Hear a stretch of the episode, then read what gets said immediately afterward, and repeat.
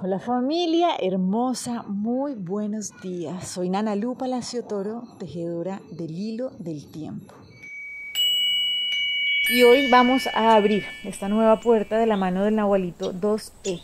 Acuérdense que estamos caminando en esta trecena reconociendo que es esto de la unidad, porque es el origen y porque es el destino, porque es de donde venimos, donde pertenecemos y a donde nos vamos acercando cada vez que nos permitimos descubrir ese ser que nosotros ya somos, por naturaleza ya somos. Entonces, hoy el Nahual 2E es el que nos recuerda que cuando yo me habito, hago de cada paso mi hogar. Entonces, bueno, el Nahualito 2E es el que nos da la clave de cómo hago yo para avanzar en mi camino de crecimiento, en mi SACB, como se llama en la cosmovisión maya, que es mi proceso eh, de crecimiento ¿no? a lo largo de la vida, ¿cómo hago para caminar con tranquilidad y para permitirme disfrutar de cada lugar en el que yo esté y de cada situación en la que vivo, sabiendo que ese es mi hogar? ¿sí? No estarlo buscando en ningún lugar, sino realmente saber que cuando yo lo conquisto internamente, cuando yo me permito habitarme a mí mismo, es en ese momento donde aquí y ahora encuentro mi hogar. Entonces, esto es súper importante porque aquí viene una pregunta y es como, bueno, claro, ¿cómo así habitarme? Preguntémonos, o sea, ¿quién nos está habitando a nosotros? ¿Quién te está habitando a ti? Y esto lo sabemos sencillamente es cuál es esa experiencia constante que yo tengo en mi diario vivir. Entonces, si yo vivo la vida, cada experiencia, cada momento, como una oportunidad de crecimiento, donde camino con profunda tranquilidad y profunda certeza, pues me estoy habitando yo mismo. Esto quiere decir que estoy permitiendo que mi conciencia, ese ser superior, sea el que está guiando mi proceso evolutivo.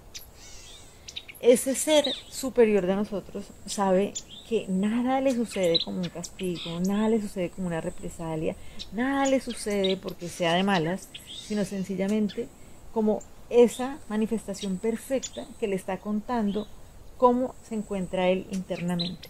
Acuérdense que algo que hemos venido trabajando y comprendiendo es que en la experiencia material nosotros aprendemos a través del reflejo.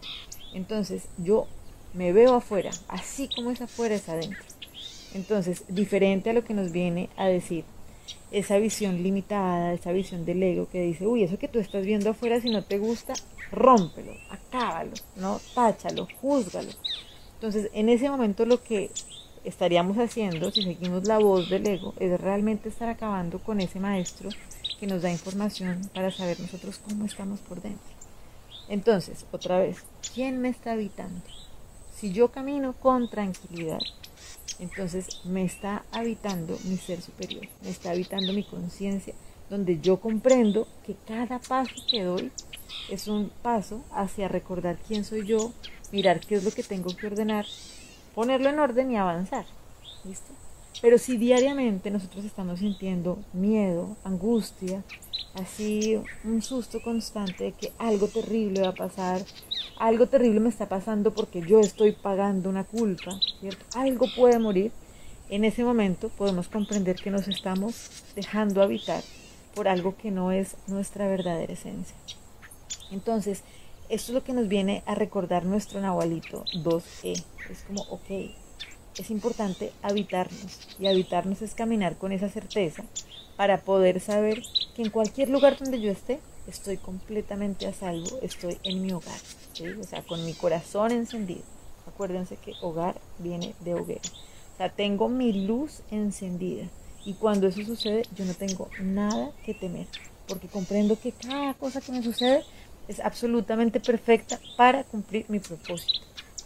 Entonces, hace siete días acá abrimos una puerta en la que recordábamos que el juego lo gana, el juego de la vida lo gana, no el que le corra más rápido a la muerte, sino quien recuerde que no hay nada verdadero que pueda morir. Entonces, esto es muy importante porque nos habla de la muerte, porque realmente esa voz del miedo, esa voz del ego constantemente, como se identifica con la materia, con esas cuatro cosas que podemos tocar y podemos ver, se siente amenazado porque es evidente que la materia en algún momento se va a acabar. Entonces, no se trata de que esa materia no se acabe, sino que consiste en saber que esa materia no es real.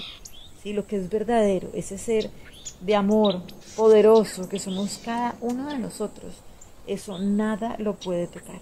Y ahí es cuando de verdad ganamos este juego de la vida. Entonces, ¿qué necesitamos hacer?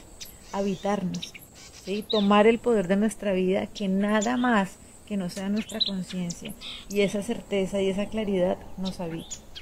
¿Listo? Para no tener que estar buscando el lugar en ningún lado, el lugar en ningún lado, sino reconocer que lo llevamos siempre puesto y bien encendido.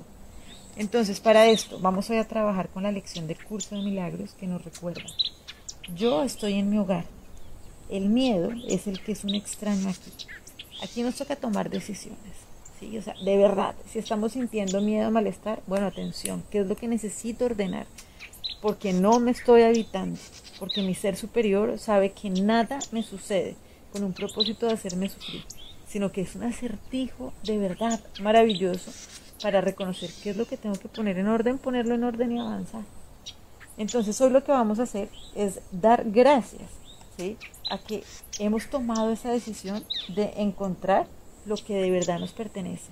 Y como lo dice el curso de milagros, y yo los invito siempre a que no nos dejemos confundir, acá hay muchas memorias que han quedado eh, sembradas ¿no? por temas religiosos, donde cuando se hablan de palabras tan poderosas como el Cristo, muchas veces es como que se relaciona con una, con una línea religiosa. Pero el Cristo es esa divinidad que habita dentro de nosotros. Y en esa línea nos dice el curso de milagros.